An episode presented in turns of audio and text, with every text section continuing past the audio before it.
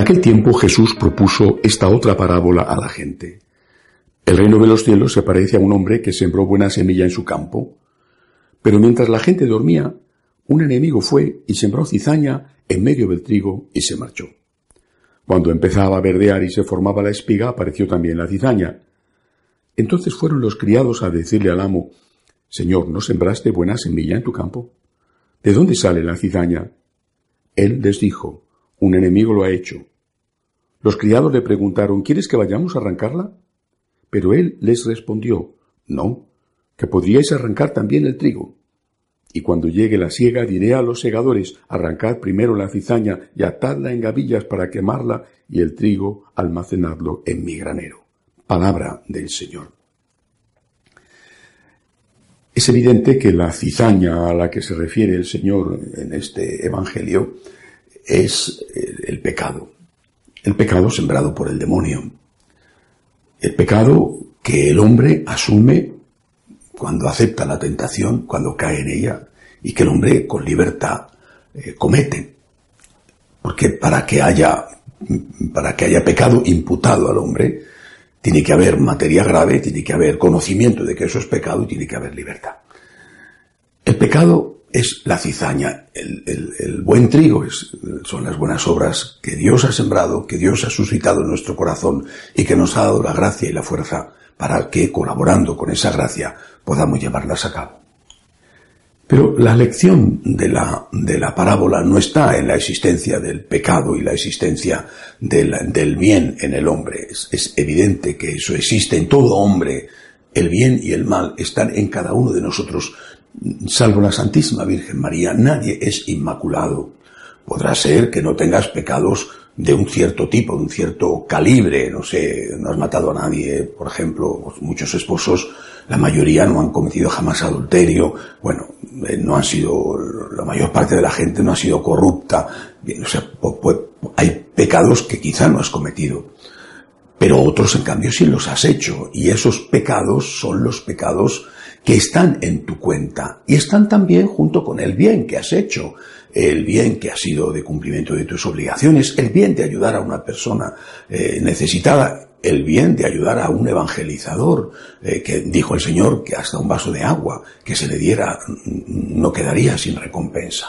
Por lo tanto, en cada hombre es, cada hombre es como un campo en el que hay el bien y el mal el trigo y la cizaña. La lección de la parábola consiste en que el Señor no quiere que se le arranque la cizaña hasta el final, porque dice, sería destruir el campo, sería destruir también lo positivo que hay en la persona. Es decir, el Señor nos da una oportunidad de conversión hasta el final, hasta el último momento. Y esto es algo muy importante para, para nuestro comportamiento con la gente y para nuestro comportamiento con nosotros mismos. Con los demás tenemos que ser siempre conscientes de que Dios les está dando una oportunidad y que Dios les permite, acepta el libre albedrío, acepta su libertad, les permite incluso hacer el mal, porque tiene la esperanza de que aunque sea en el último minuto, ellos se van a convertir.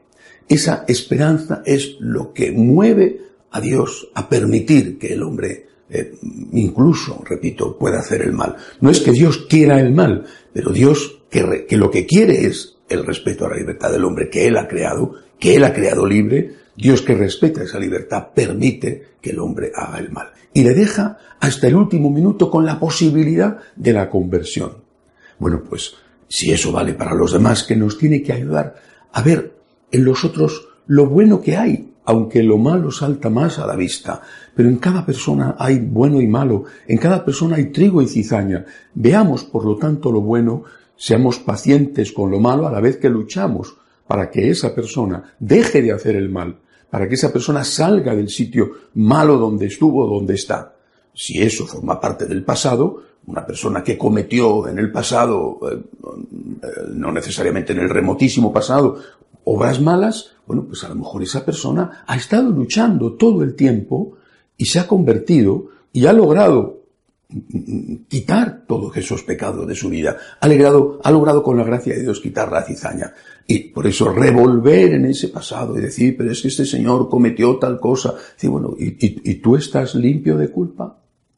Si eso vale para nuestro comportamiento con los demás, que es el que tenemos que tener porque es la imitación de Cristo, vale también para nuestro comportamiento con nosotros mismos. Tienes que luchar, no te desesperes, no te desanimes. Aunque caigas setenta veces siete, levántate, pide perdón, sigue luchando, no te rindas nunca.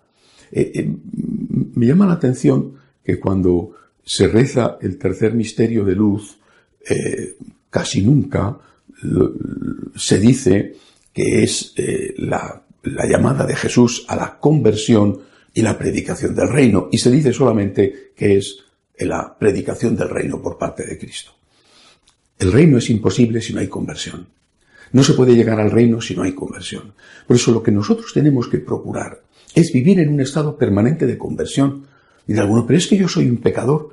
Pues claro, pues para los pecadores es para los que está la conversión. Los que ya son santos no necesitan la conversión, ya son perfectos. Se convirtieron en su momento porque ellos también tienen una historia. Es, es una frase muy bonita esa que dice que, que todo pecador tiene un futuro y todo santo tiene un pasado.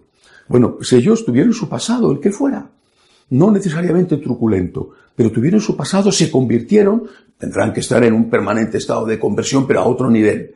Mientras que a lo mejor tú tienes que estar luchando por una conversión que desarraigue vicios, que, que solucione gravísimos problemas. No te rindas. Cristo ha apostado por ti. Ha derramado su sangre por ti. Quiere estar contigo en el cielo. Quiere que tú vayas a estar con Él en el cielo. Cristo está luchando, llorando, sufriendo, amando por ti. Tú no te rindas, sigue haciendo aquello que estás haciendo, es decir, sigue luchando para hacer el bien, para dejar atrás el mal que has hecho. Eso es lo que, con esa conversión, un día te permitirá, aunque sea al final de la vida, poder decir, Padre, perdóname mis pecados, y el Señor, el Padre, te abrirá de par en par sus brazos para llevarte al cielo. Que así sea.